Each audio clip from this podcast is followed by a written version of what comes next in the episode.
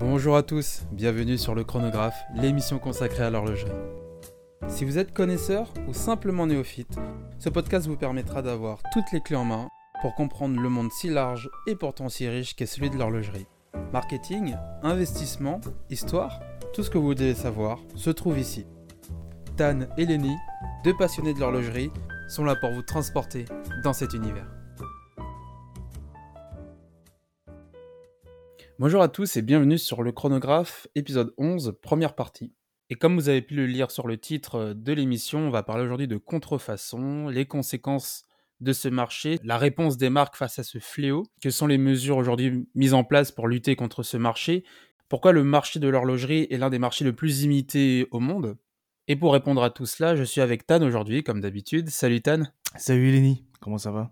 Ça va super et toi? Ça va très bien. Bah du coup, on va aborder un, un sujet qui est euh, assez embêtant, on va dire, pour le monde d'horlogerie, à savoir la contrefaçon. Et puis en plus, euh, on va on va voir en fait ensemble, on va débattre, hein, on va débattre, on va voir ensemble qu'il n'y a pas que le marché de contrefaçon, il y a un autre marché aussi qui est, euh, on va dire, plus légal, mais un peu borderline, on va dire. Et on va voir tout ça ensemble aujourd'hui. C'est parti.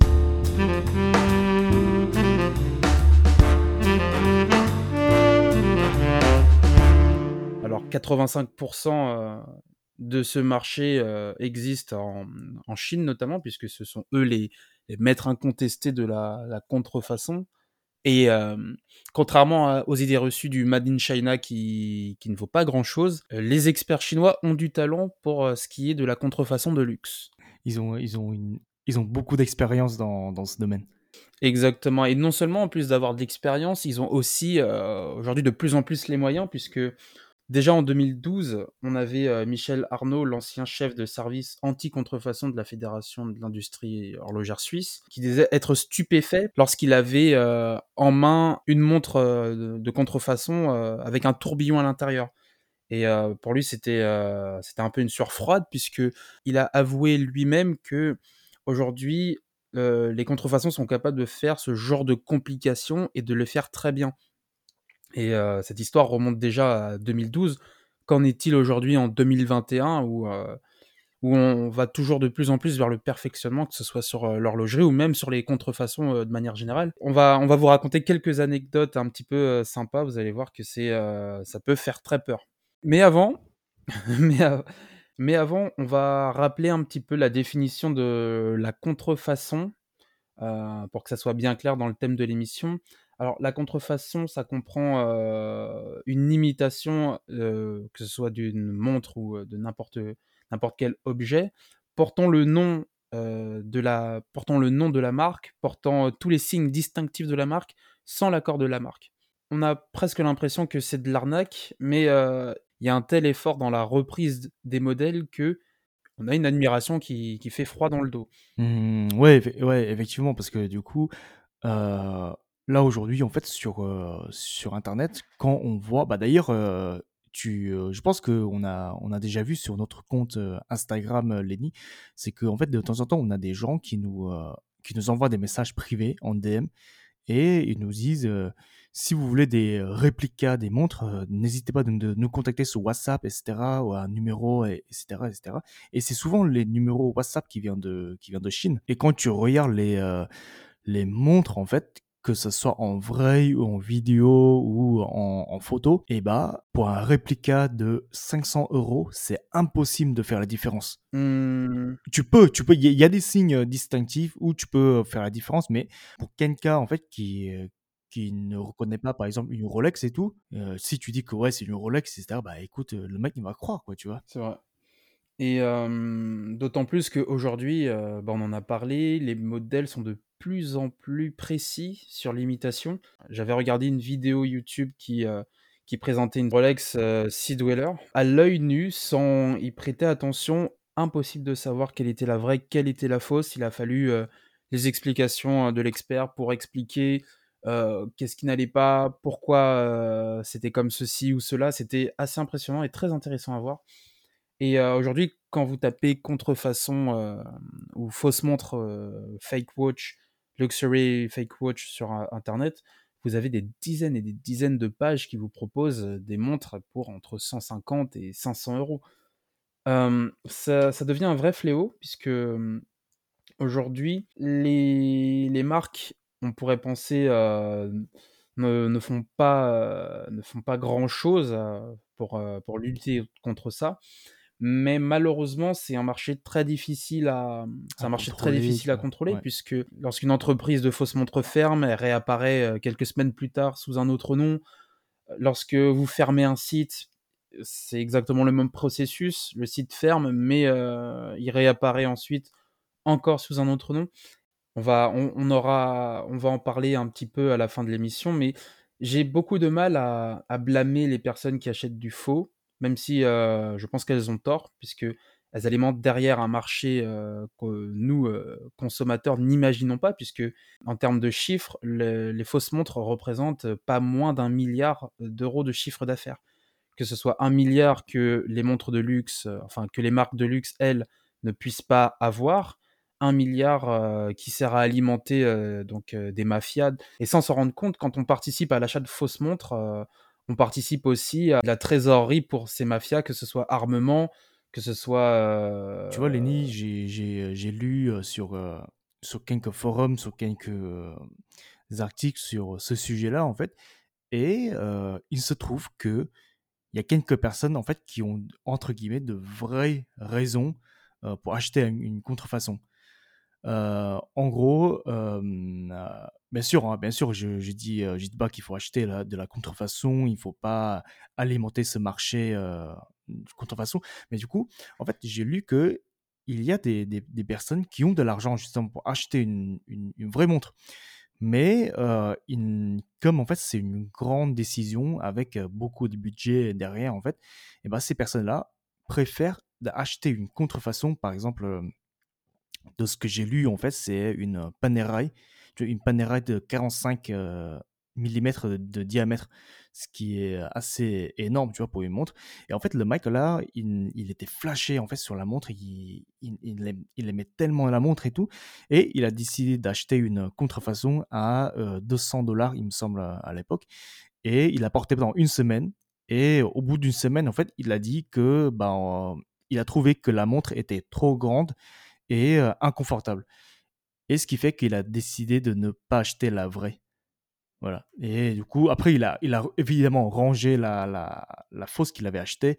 Mais sur le coup, je me suis, je me suis dit, vous savez que tu as la flemme de dépenser 8000 euros pour une semaine. Au, au, au final, tu dis, euh, bah, tiens, euh, la montre, elle me va pas du tout, c'est pas confortable. euh, Bah. Après, le problème d'acheter une fausse montre pour, pour essayer le modèle, c'est que on n'aura jamais un aussi bon rendu que sur le modèle en lui-même. Et ce que j'aurais pu conseiller à la personne qui explique son histoire, c'est que aujourd'hui il existe euh, des sites de location de montres de luxe, justement. Comme, euh, comme une voiture, euh, comme une, comme une voiture de luxe ou une voiture haut de gamme, vous pouvez la louer à la journée, au mois, avec tout ce qui comprend, avec assurance comprise, avoir, etc. Donc, c'est pour moi une euh, fausse bonne excuse, si je peux, euh, si je peux le dire ainsi, d'alimenter le, le marché, euh, le marché noir de, de contrefaçon pour essayer un modèle. Aujourd'hui, il y a des manières, on va dire, éthiques de, de pouvoir le faire. C'est dommage de s'en priver, surtout à ce prix-là, ce que je peux comprendre. C'est vrai qu'il y, a des- y a des sites de location aujourd'hui des, des montres qui, bah, ça dépend des modèles, mais du coup, il me semble que de, de, de souvenir, euh, tu peux louer une Submariner Date, par par exemple, tu vois, pour 60 euros la journée, il me semble. Tu as certes un prix, ça, ça coûte cher, mais oui, c'est vrai que c'est une façon pour éviter d'alimenter ce marché-là, quoi. Il y a des sites comme euh, L'Or Luxury ou euh, le Luxotech qui proposent des, des, des montres de location. Et... Alors, bah, si tu veux, on peut regarder rapidement euh, c'est combien euh, Vas-y, euh, prends, prends, prends un modèle. Euh. 10% sur votre première location. Ils sont gentils. Alors, on a des Rolex Oyster, on a des Submariner 16610. La montre est à 8500, prix du marché. Et si je veux la louer du samedi 13 au lundi 15, ça me fait pour 3 jours 200 euros. Est-ce que c'est rentable? Je sais pas. On va dire qu'en fait, pour le prix de la montre et j'imagine que dans le prix de la montre aussi, tu as une assurance, j'imagine, tu vois? Bien sûr. Donc, heu, si en fait, si jamais tu veux pas acheter si jamais tu veux pas alimenter le marché, heu, noir, dans ce cas, c'est une bonne solution ou si jamais tu as envie d'aller en soirée ou un truc comme ça, bah, pourquoi pas, tu vois? C'est une très bonne initiative, pour, heu, pour une location ponctuelle. Vous avez, je sais pas, hein, on va c'est pas c'est pas un placement de produit, mais vous allez faire de la je sais pas, vous allez faire, je sais pas, un shooting ou vous allez, heu, dans une soirée, heu, vous allez dans dans un cadre un petit peu, huppé. C'est sympa d'avoir une très jolie montre si vous en avez pas à vous mettre pour l'occasion. Après pour le pour l'essai, bah, forcément plus vous réservez la montre, plus vous payez cher.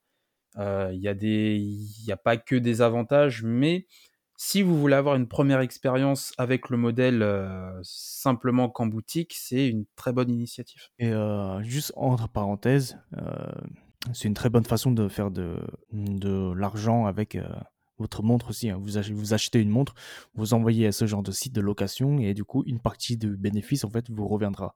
Donc, voilà. Une autre façon de faire de l'argent avec votre montre. Exactement. Le marché de la contrefaçon, c'est pas seulement un marché qui, heu, qui touche, heu, l'Occident ou l'Europe, c'est vraiment, c'est vraiment un marché qui qui s'étend partout, même, là où on ne l'attendrait pas, notamment à Dubaï, puisque on s'attend à on s'attend à voir beaucoup de personnes, qui vivent de manière très aisée. Mais, heu, sachez que Dubaï, c'est l'une des plus grosses plaques tournantes aussi de du marché de la contrefaçon. Pourquoi tu penses que Dubaï, c'est, heu, c'est une c'est une plaque tournante là où il y a beaucoup de contrefaçon? À Dubaï, beaucoup de choses, heu, à Dubaï, la l'apparence prime énormément et lorsque vous voulez, soigner votre apparence, mais que vous en avez pas les moyens, qu'est-ce que vous faites? Vous vous tournez soit vers la location de montres comme on a vu, mais heu, lorsque vous restez, heu, plusieurs, semaines, c'est pas intéressant. Mieux vaut en acheter une vraie à ce prix-là, au prix de la location. Alors, qu'est-ce que vous faites? Vous vous tournez vers, le marché de la contrefaçon. Vous vous tournez vers des fausses montres, quitte à payer 500 voire 1 000 € pour une montre extrêmement bien faite, mais qui, qui présumément vaut, plus de 11 000 € sur le marché. Ouais, je je suis d'accord avec toi, je te mmh, je te rejoins sur ce point-là, oui, c'est ça. Parce que, heu, c'est vrai qu'à Dubaï, en fait, quand on pense à Dubaï, bah, on pense à, bah, des gens qui vivent, heu, aisément, les gens un peu bling bling, mais il faut pas oublier aussi que c'est l'un des endroits où il y a beaucoup d'inégalités, justement. Du coup, bah, quand quand tu veux soigner ton image, heu, sociale, bah, écoute, heu, une montre de luxe, c'est, fait partie des objets, en fait, qui permettent de de on va dire, de redorer ton ton image, quoi. Exactement, de prétendre à une image sociale et c'est vraiment et c'est malheureux parce que, heu, comme on le disait un petit peu tout à l'heure, c'est ça alimente et ça nourrit vraiment un réseau, heu, de criminalité. Bah, en fait, tu vois, par exemple, en Chine, heu, quand quand tu regardes des marchés, par exemple, des marchés de la contrefaçon de la des produits électroniques, bah, en fait, le truc, c'est que pour les produits électroniques, c'est, on va dire, plus simple dans le sens où, heu, les, hem, les ouvriers, en fait, ils sortent des usines avec des des pièces électroniques et en fait, à côté, ils montent leur leur propre téléphone, tu vois, de contrefaçon. Mais le problème, c'est qu'en fait, ces ouvriers-là, en fait, n'ont pas, bah, ils n'ont pas beaucoup d'argent, du coup, en fait, ils volent des pièces électroniques. Mais par contre, en fait, pour faire une vraie bonne montre de contrefaçon, bah, il faut déjà avoir une vraie montre. Si jamais tu veux faire une imitation de la d'une Submariner, bah, il faut que tu as une vraie Submariner pour bien l'étudier, pour bien, heu, comment dire? Heu, regarder bien les détails, pour pour bien le refaire et cetera. Je pense pas que les ouvriers de lambda, en fait, dans dans les, heu, usines de Foxconn, en fait, ont le moyen d'avoir d'obtenir ce genre de de pièces. Mais il faut se tourner par des organismes, heu, je sais pas si on peut dire les organismes privés, mais heu, mais voilà, c'est de la mafia qui ont des contacts, qui peuvent qui ont de l'argent, qui peuvent récupérer ce genre de pièces pour ensuite, heu, reproduire, quoi. Exactement et en plus d'avoir, les moyens de se procurer la pièce, ce qui est encore plus impressionnant, c'est d'avoir les moyens de la reproduire puisque, forcément, on l'avait vu dans l'épisode, heu, sur, heu, les délais d'attente avec Rolex. Rolex est très opaque sur, heu, leur manière de fabrication, de fonctionnement industriel, artisanal. Ils sont très, ça reste très flou et on sait pas exactement comment ils font Et on a des on a des c'est des professionnels du faux qui arrivent à imiter ce genre de pièces. On est obli forcément, bah, déjà la Submariner, elle va être, heu, désossée pour, être étudiée, littéralement disséquée pièce par pièce pour, heu, pour être, pour être étudiée. Et ensuite on va pouvoir à partir de ce modèle créer des des modèles de plus en plus vrais.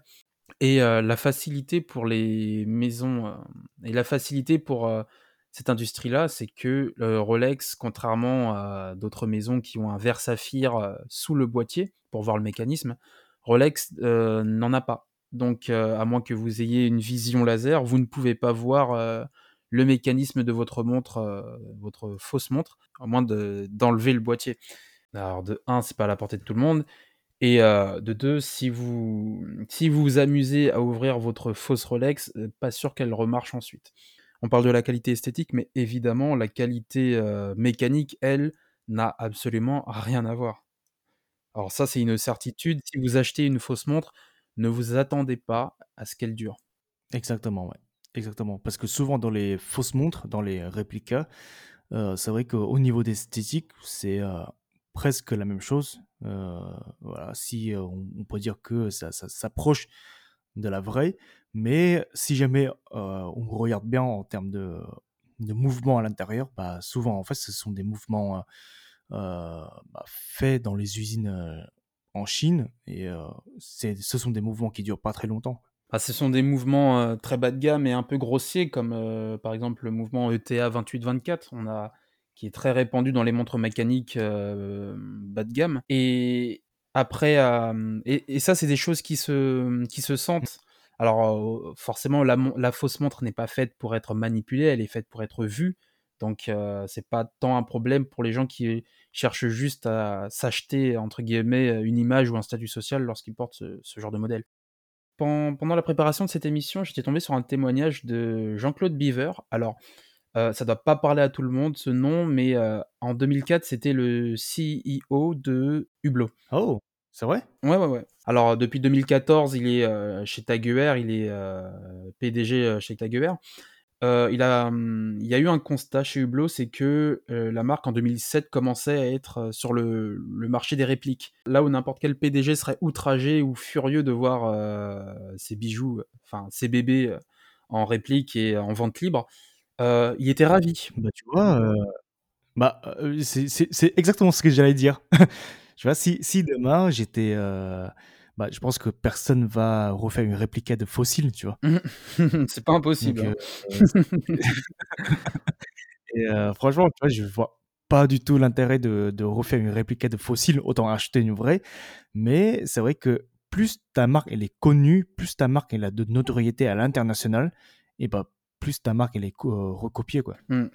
C'est vrai et d'ailleurs, j'ai trouvé cette anecdote assez drôle puisque, hem, alors ce sont ses mots, il disait qu'enfin ils avaient réussi. Être copié pour eux, c'était, heu, une forme de consécration, hein. C'est alors c'est pas moi, c'est Ah! je le répète, c'est pas moi qui le dis, c'est vraiment, heu, le PDG de Hublot à l'époque qui disait ça puisque pourquoi il était ravi? Il était en charge de redresser justement la marque Hublot et le fait de constater que, hem, après sa mission auprès d'Hublot, il était, on commence à imiter la marque, c'est que pour lui, on comm c'est, il trouvait ça fabuleux parce qu'on ne on imite seulement le succès. On imite que la qualité, on imite que, les choses bien. On n'imite pas le bas de gamme et pour lui, c'était, une très belle, très bonne nouvelle et le journaliste pendant l'interview lui demandait: «Oui, mais à terme, heu, ça vous fait pas peur que les contrefaçons prennent, place à d'authentiques Hublot sur le marché?» Et heu, il s'est très bien défendu en disant que les gens qui achètent une fausse Hublot aiment la marque Hublot. Ils ont juste pas les moyens de s'en procurer une et du coup, heu, compensent leur frustration en achetant des fausses montres et à chaque fois que ces personnes regardent l'heure, ils regardent leur fausse Hublot en se rappelant que ce n'en est pas une vraie et à force d'être frustrés, heu, sa théorie est que peut-être un jour, ces clients qui achètent faux feront l'effort de s'acheter une vraie. Alors Heu, pourquoi pas? Alors psychologiquement, oui, bah, c'est une belle théorie. C'est vrai que, heu, il y a une part où je suis d'accord avec lui parce que, c'est vrai que, tu vois, quand tu portes une fausse, en fait, tu sais que c'est une fausse et du coup, tu pas bien, tu vois? Mais, les gens qui portent une fausse montre ne savent pas forcément c'est quoi la marque et ne et n'ont pas forcément en fait d'amour pour la marque. Alors euh, j'ai un exemple très très euh, parlant, hein. moi-même témoin euh, de ça. C'est qu'en fait il y a de ça un an, je crois, un an et demi, c'était vers mi mi 2019. je vais chez mon dentiste pour me faire retirer les dents sagesse. Le moment glamour. Exactement. Et donc, et donc, en fait, je suis, je suis rentré dans, dans, dans, le cabinet, tu vois, et j'ai vu, en fait, le dentiste, mon dentiste, il portait une Royal Oak, tu vois. Et là, du coup, j'étais, waouh, j'étais choqué et tout. Et bah, en, fait, de vue, en fait, je, je reconnaissais pas que c'est une vraie ou une fausse. Et du coup, je lui dis, ah, elle est jolie, votre Royal Oak, tu vois. Et lui, en fait, il n'avait pas l'air de comprendre ce que c'est Royal Oak. ah. du coup, il fait, ah, ah. hein? euh, comment ça? Et du coup, en fait, je lui dis, euh, elle est sympa votre Ryan Hawk. Mais du coup, en fait, il n'a pas compris, en fait. Et c'est là, en fait, c'est la troisième fois quand je lui ai dit que elle est sympa votre Ryan Hawk. En fait, j'ai commencé à bouger mon poignet. Et euh, c'est là qu'il regarde son poignet et il dit, ah oui, merci, etc. Et, et en fait, c'est là que je me suis dit, ah tiens, il sait pas ce que c'est. Peut-être qu'il avait acheté juste pour le design et tout. Et N'importe qui qui s'achète ce modèle au prix boutique, euh, avec les délais d'attente compris, hein, j'entends bien. Lorsqu'il entend Royal Oak, même si on parle pas de sa montre, il a les oreilles qui se dressent. Oui, c'est ça. C'est, euh, bah, tu vois, euh, bon, il y a marqué Audemars Piguet, il n'y a pas marqué Royal Oak, mais tu le sais, tu vois, c'est, ta montre. Si jamais tu l'avais acheté soit en, sur le marché gris ou soit, ou soit en boutique, bah, tu sais ce que, ce que c'est une Royal Oak, tu vois. Tu sais ce que ça vaut, oui. Ah oui. Ouais. Donc, et du coup, et du coup ou, alors ton, ou alors ton dentiste est milliardaire et il te l'a pas dit. Peut-être, ouais. et du coup, la fois d'après, quand je suis retourné pour bah, justement cette fois-ci faire retirer, retirer ma dent sagesse, bah, il n'avait plus sa montre. Ah. Voilà. Ah. Il, il, apportait plus, donc voilà. Et, mais du coup, c'est la théorie du, de l'ancien président de Huplot elle est pas mal, oui, c'est vrai, mais c'est pas tout le monde. Alors, il y a... moi, j'ai un problème, entre guillemets, avec cette théorie, c'est que, alors c'est pas forcément le cas de Hublot, mais à force de... À force d'être frustré avec une marque, je pense qu'on finit par la détester ou être dégoûté, justement. On se dit, de toute façon, pourquoi je m'achèterais un tel modèle j'ai même... tu, veux dire que tu veux, qu'à force d'être frustré par, par cette contrefaçon, les gens vont justement dégager de cette montre et pour enlever un poids en plus sur leur dos. Quoi. Ouais, ils vont voir ailleurs ou ils compensent par autre chose, mais est-ce que c'est vraiment une réelle bonne idée de se dire que de toute façon, les gens frustrés qui achètent pas nos montres, ils finiront par revenir chez nous Je ne sais pas. Parce que sans, être frustré, euh, j'ai un ami qui, euh, voulait s'acheter d'ailleurs, euh, il une Rolex et finalement il est, il est parti sur une Omega et il m'a dit qu'il ne regrette pas du tout son choix puisqu'il n'a pas le sentiment de compter pour Rolex. Et ça c'est un point sur lequel on va, on va, ça c'est un point qu'on va développer puisque contrairement à certaines marques, on l'a vu, on l'a vu il y a quelques semaines dans l'épisode des délais d'attente, Rolex propose des délais d'attente parfois assez impressionnants. Et les personnes qui, qui, rentrent dans le jeu de la contrefaçon, c'est parce que soit ils n'ont pas les moyens, mais euh, en deuxième cas, soit ils ont les moyens, mais on ne, ne les laisse pas acheter la montre, en fait. Ça, et ça, c'est un vrai problème parce que ce sont des clients qui aimeraient dépenser chez Rolex ou d'autres maisons avec des délais d'attente, euh, on va dire, fous, mais les, les, marques ne les laissent pas acheter. Et les, maisons, de, et les maisons de contrefaçon, elles répondent à ce problème-là. Parce que vous voulez un modèle, mais on vous le vend pas. Nous, on vous le vend pour 10 fois moins cher. qu'est-ce, que, qu'est-ce que les personnes. quel choix ont ces personnes-là? Attendre 5 ans pour, ce, pour un cadeau d'anniversaire ou, ou s'acheter une fausse montre et. bon, mettre un pansement sur la frustration? Mmh, ouais, c'est vrai que l'histoire de, de la frustration, j'y crois moyen. Euh, d'autant plus, le truc, c'est que le marketing de Hublot, en fait, c'est fait sur un marché j'ai pas envie de, j'ai pas envie de dire facile parce que c'est c'est une insulte envers la team marketing de chez Hublot, mais ils se sont attaqués sur un marché où c'est très populaire dans, dans le monde entier, tu vois, à savoir le football. Donc en fait, tu vois, la ligne des champions, quand tu vois, quand tu vois José Mourinho, Kylian Mbappé qui porte une Hublot, bah tu, tu, tu, tu vois, tu, tu suis, tu suis le foot, tu sais ce qui, qui est José Mourinho, Mbappé, euh, la ligne des champions, tu sais tout ça. Et du coup, il y a des millions et des millions de gens qui suivent le foot à travers le monde en entier. Et du coup, bah, tu sais. euh, En fait, je pense que peut-être il y a des gens qui achètent aussi des montres Hublot pour euh, justement s'approcher, on va dire, mentalement, ou je sais pas, pas physiquement en tout cas, de leur idole foot, tu vois. Ouais, spirituellement, quoi. Ouais, spirituellement, ouais, exactement, tu vois. Et euh, oui, c'est vrai, que l'argument de frustration, euh, j'y crois moyen. Et euh, c'est là où j'aurais euh, l'accent, c'est, je pense que c'est plus sur un argument de image sociale. Tu sais, comme tout à l'heure, ce que tu disais avec euh, Dubaï. Parce que il y a de ça quelques années, j'ai parlé avec un ami à moi. Et en fait, on, on parlait, on parlait. Et euh, à un moment, il m'a dit que à quoi bon d'acheter une vraie Rolex si, si jamais tu dépenses 1500 euros, tu as, t'as un réplica, mais qui est quasi parfait, tu vois. Qui est quasi parfait. En tout cas, sur l'apparence, c'est impossible de, reconnaître euh, que ce soit que, que c'est une, euh, une contrefaçon. Et lui, en fait, à l'époque, il s'en foutait de la valeur refuge, tu vois. Donc pour lui, en fait, c'est 1500 c'est comme si tu achètes un ordinateur et puis ça décote en quelques années, tu vois. Et du coup, il me dit, mais attends, ça sert à rien, en fait, d'a- d'acheter une vraie Rolex et que tu as une bonne qualité pour euh, 1500 balles sur le marché noir. Et puis au, au final, aujourd'hui, il a fini par acheter les deux, quoi. On arrive à la fin de cette première partie. C'est un épisode un peu spécial où il y a énormément de choses à dire. La semaine prochaine, on vous réserve un deuxième et dernier épisode dédié à ce thème. Dans le deuxième épisode, on va parler de mon expérience euh, au fake market de Shanghai.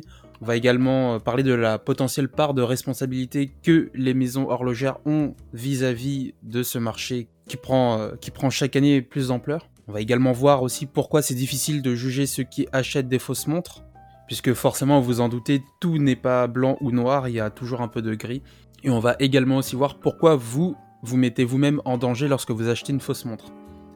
D'ici là, n'hésitez pas à nous suivre sur les réseaux sociaux, YouTube, Instagram, TikTok, tout au nom de Le Chronographe sans eux. On a également mis en place une newsletter 100% gratuite pour vous tenir au courant des news autour de l'horlogerie. Allez voir sur notre site perso lechronographe.com sans eux à la fin de chronographe. N'hésitez pas à nous mettre 5 étoiles sur Apple Podcast ou un like sur Spotify, ça nous aide énormément pour non seulement le référencement, mais surtout pour savoir si le format vous plaît. Et quant à nous, on vous dit à la semaine prochaine pour la suite du deuxième épisode sur les contrefaçons. En attendant le deuxième épisode, d'ici là, prenez soin de vous, et on vous dit à la semaine prochaine. Salut tout le monde, salut Tan Salut Lenny, salut à tous.